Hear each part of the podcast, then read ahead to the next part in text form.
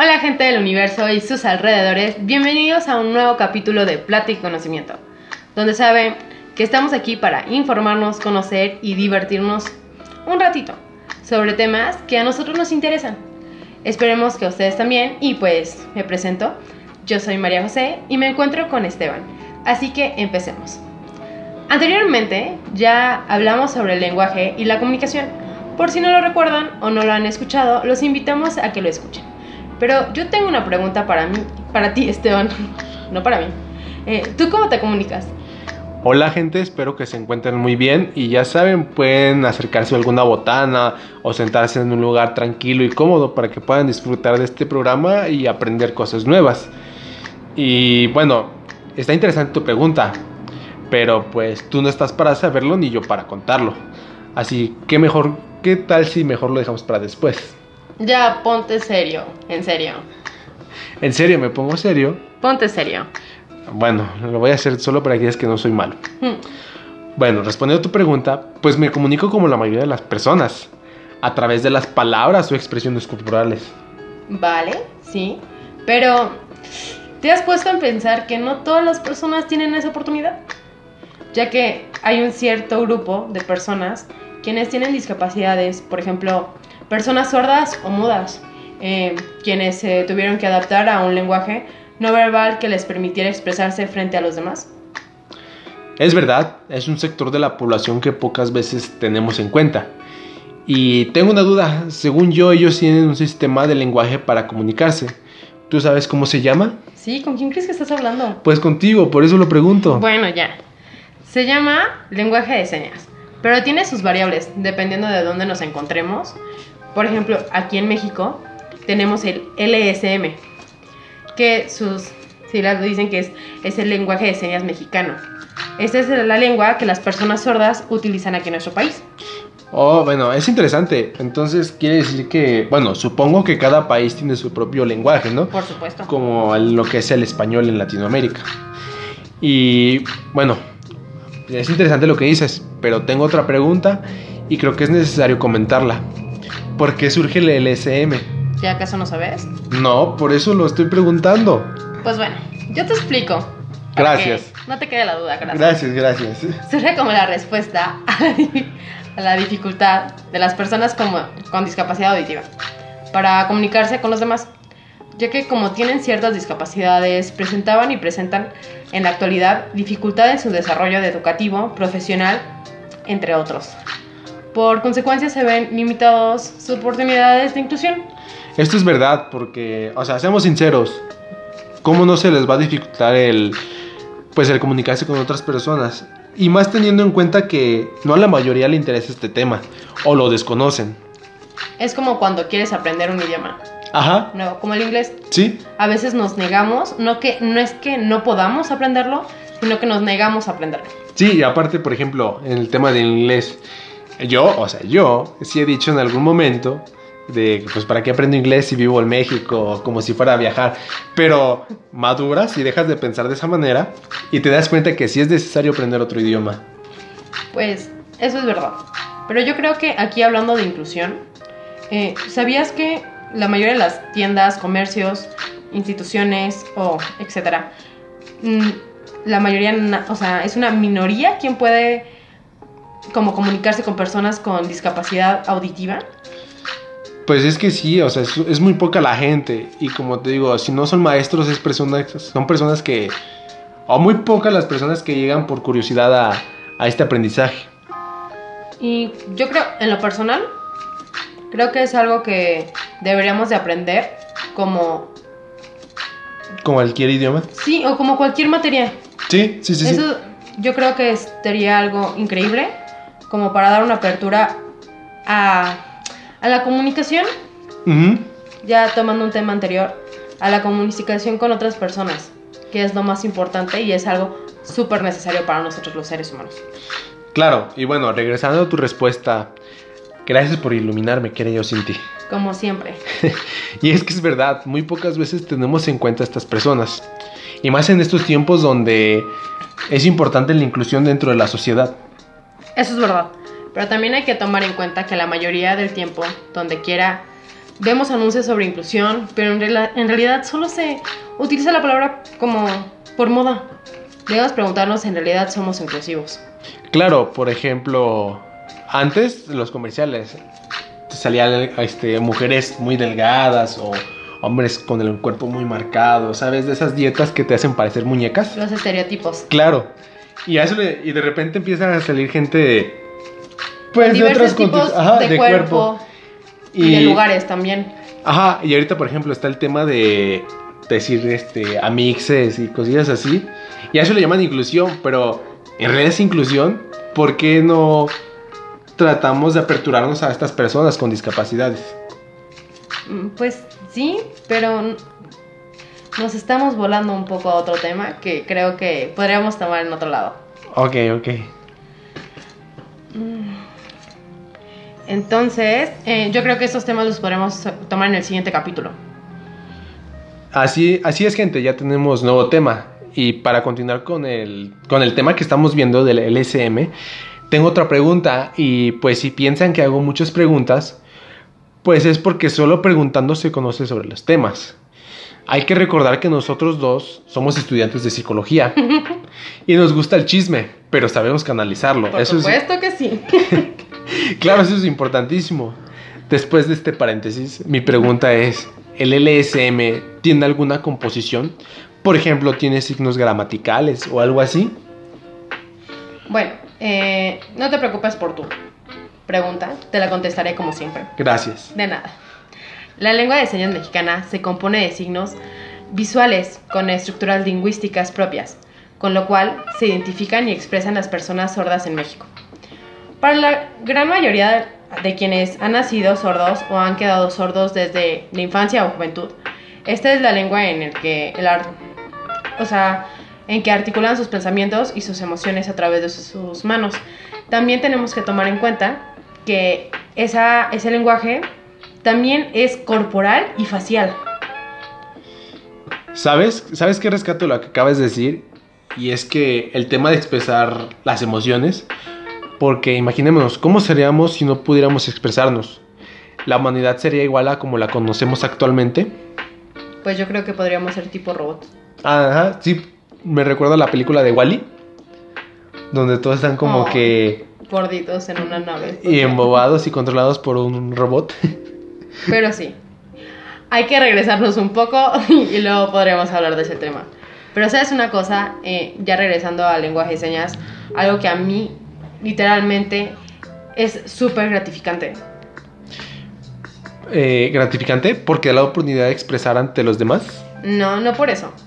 Es porque ya que la mayoría de nosotros, los simples mortales, no tenemos el conocimiento de su lenguaje, pero lo que me, o sea, lo que me gratifica es que con simples movimientos de las manos, de brazos, eh, hombros, cara, eh, o sea, se comunican y dan una historia de su vida y eso a mí me maravilla. Además, para acompañar este tema, encontré este dato. La verdad es que es muy interesante debido a la diversidad del lenguaje del país. Han surgido lenguas de señas emergentes en diversas comunidades indígenas. En este sentido, destaca la lengua de señas maya yucateca. Oh, bueno, eso es un dato interesante. ¿Te imaginas que cada una de las civilizaciones antiguas tuvieran su propio lenguaje de señas? Creo que es necesario voltear un poco a nuestros antepasados para saber qué podemos aprender de ellos y no cometer los mismos errores. Como la frase que dice, como tienes razón. Por lo que fueran, o sea, no hay que, no hay que pisar en suelo antiguo para poder crear un suelo nuevo. Algo era así. La verdad es que no lo conozco. Ay, es muy Pero buena. a mí me recuerda, por ejemplo, la importancia de saber historia. Y aquí queda un buen ejemplo, por ejemplo, que es este Napoleón que quiso invadir Rusia Ajá, y llegó el invierno y se quedó sin ejército. qué triste. Y no sé si 100 años después, Hitler quiso hacer lo mismo, invadir Rusia. ¿Y qué pasó? Se quedó sin ejército. Entonces ahí tiene la importancia de saber de historia. Bueno, yo creo que dependiendo de la historia, Ajá. para saber qué, qué es lo que quieres aprender. Bueno, sí, pero creo que aquí quedaba muy bien ese, ese pequeño dato curioso. Y bueno, yo tengo otro dato, y es que las personas que aprenden el SM, pueden aprender el español como cualquier otro idioma. ¿Y sabes qué es lo mejor? Que se consideran personas bili- bilingües. Y la verdad es que, bueno, a mí me hacen pensar, ¿en serio tienen personas, son personas con limitaciones? Yo creo que no.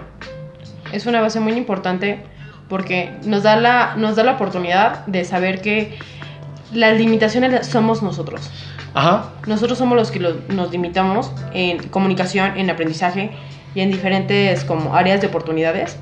Y yo creo que las personas con lengua de señas, además de ser unas personas que aunque les cueste la comunicación entre ellos, saben cómo destacarse.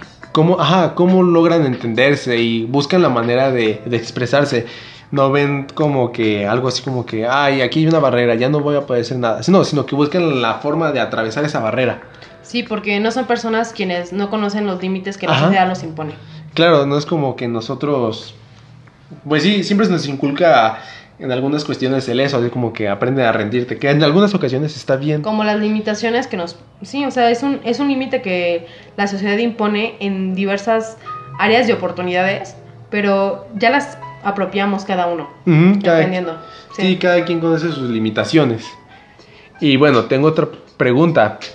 El LSM es un lenguaje, un lenguaje oficial, ¿no? ¿Tienes alguna fecha de cuándo ha sido, cuándo se hizo oficial? Claro que sí, ¿Puedes, ¿Puedes compartirla, por favor? claro que sí, pues ¿quién quieres que soy? Pues Mari, por eso, por eso. Bueno, ya.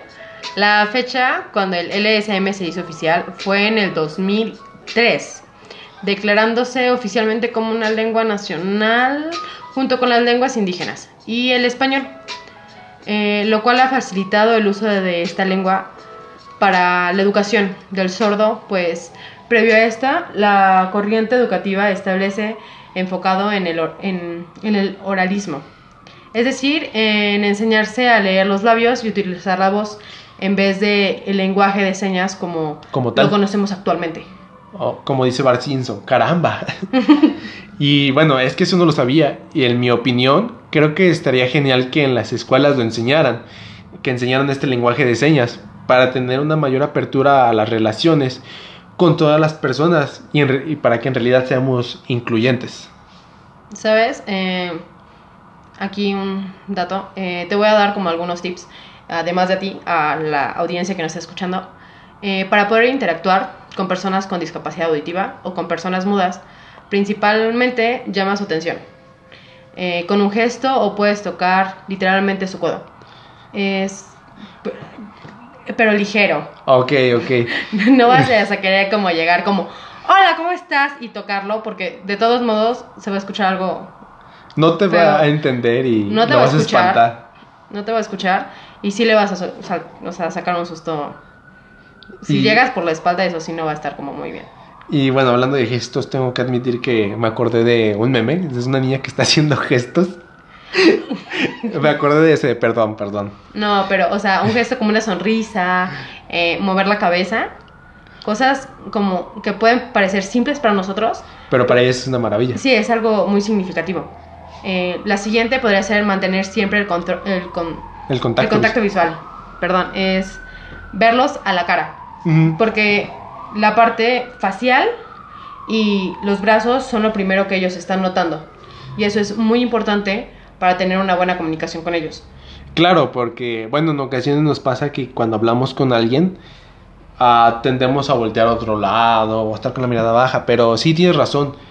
Eh, bueno, estas personas sí buscan el- la manera de entendernos y como dices, somos, son muy expresivos y buscan de esa manera en nosotros. Pero además, como algunos, nosotros los mundanos, eh, no tenemos como ese lenguaje ya como arraigado, Ajá. O lo estamos aprendiendo, o cualquier cosa, es como hacer señas, aunque no sean como el lenguaje de señas así en concreto, hacer algunas señas que hagan como la expresión que tú quieres dar, ellos te van a estar entendiendo, porque tampoco se limitan como solamente al lenguaje como cerrado. Como tal. Sí. Mm, es interesante. También está el ser expresivo para mostrar tus sentimientos.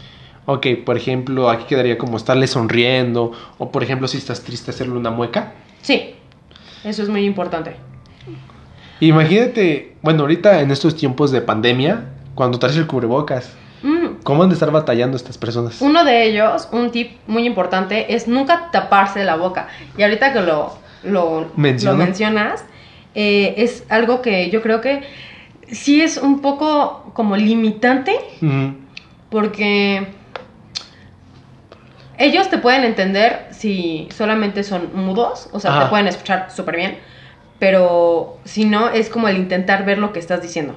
Entonces sí van a hacer como pedirte que te quites el cubrebocas o van a empezar a escribir como para, comunicarse. Ajá.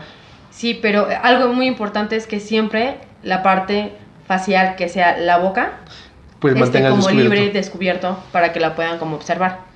Bueno, y como dices tú, ellos se van adaptando y volvemos al tema de las barreras. No, pues no se dejan limitar, sino que buscan la manera de afrontar estas, pues, estas situaciones. Eso sí. Otro tip es, si está acompañado la persona, eh, siempre dirigirse a ellos, no como al intérprete o al familiar.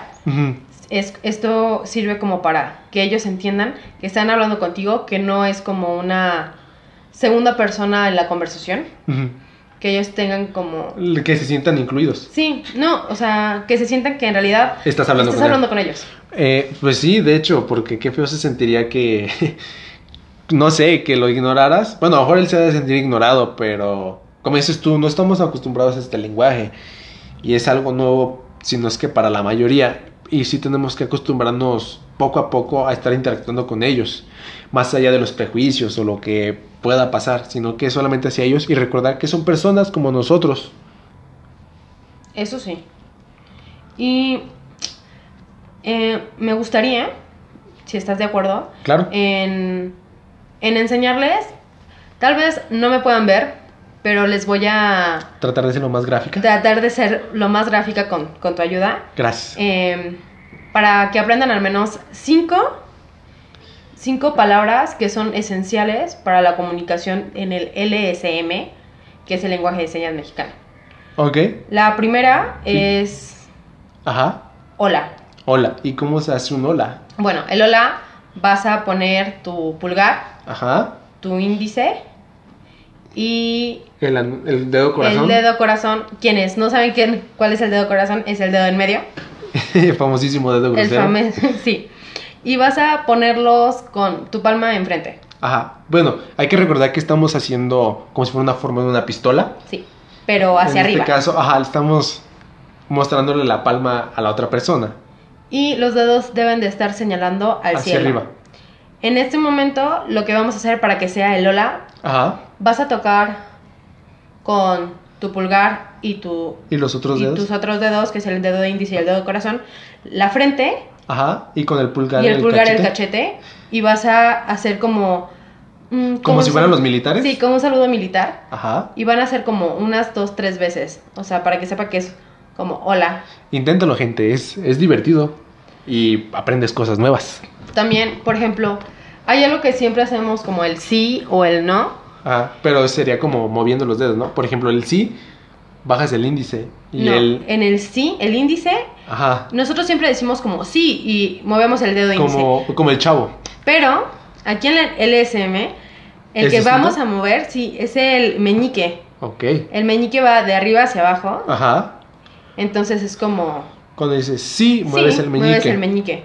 Pero el dedo anular, el corazón, el índice y el pulgar van cerrados. Ok. Como si estuvieras un puño. Como un puño, pero solamente el meñique hacia arriba. Claro, porque gente fina.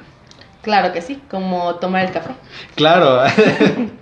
Y, por ejemplo, la palabra no, Ajá. vas a poner tus dedos meñique y el anular en la palma. Ok. Vas a juntar tu dedo del medio, que es el corazón, y el índice. Y el pulgar van a estar tocándose entre ellos. Los Como si a- fuera un pico de un animal. por si- sí, De un pajarito. ese es no. Ok.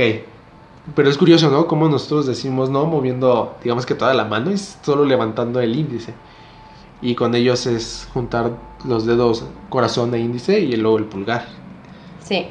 Eh, pero yo creo que es como divertido. O sea, si Sí. lo practicamos con familiares, se hace mucho más como dinámico Y todos aprenden. y todos aprenden. Y eso estaría increíble Genial. si, al menos, si pudiéramos como aprender algunas palabras que fueran como, por favor, gracias, tarará. Es, este, pues de gran ayuda y estas personas se sentirían incluidas Y nosotros también eh, nos sentiríamos incluidos a su o lenguaje. hasta especiales. Sí. Y bueno, como, el- como dijimos en la parte anterior, serías bilingüe. Uy, eso me emociona. Eh, también está la palabra perdón. ¿Ok? Que ¿Cómo creo que es una de las más importantes. Y Sí, claro. eh, se, se dice, Ajá. eh, vas a poner como cuernos, pero vas a, vas a poner tu dedo meñique levantado y el pulgar también.